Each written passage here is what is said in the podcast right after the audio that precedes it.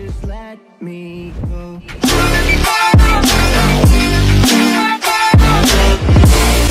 Quanto tempo a gente perde com batalhas inglórias? Ou seja, nós brigamos, nós nos desentendemos por coisas que às vezes são absolutamente irrelevantes. Por favor, é só você olhar, por exemplo, no seu casamento, quantas brigas e discussões por balela.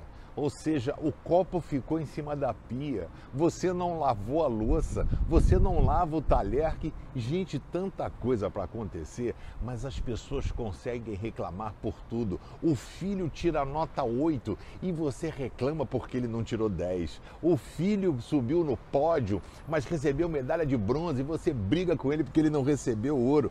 A gente precisa viver a vida não tão na ponta da faca, a gente sempre tem que dar o nosso melhor mas entenda que às vezes você luta algumas batalhas que não vale a pena, vale a pena você lutar as batalhas que são verdadeiras. Outras batalhas, você pode pedir a direção de Deus de orientação dele. Provérbios 21, 31 diz: Prepara-se o cavalo para o dia da batalha, mas o Senhor é quem dá a vitória. E eu quero dizer, Deus hoje quer dar a vitória a você, viu? No seu casamento, na sua família, em qualquer lugar creia no poder de Deus, porque ele é maravilhoso. Se inscreve no canal Pense, dá um joinha e compartilhe o Pense com seus amigos.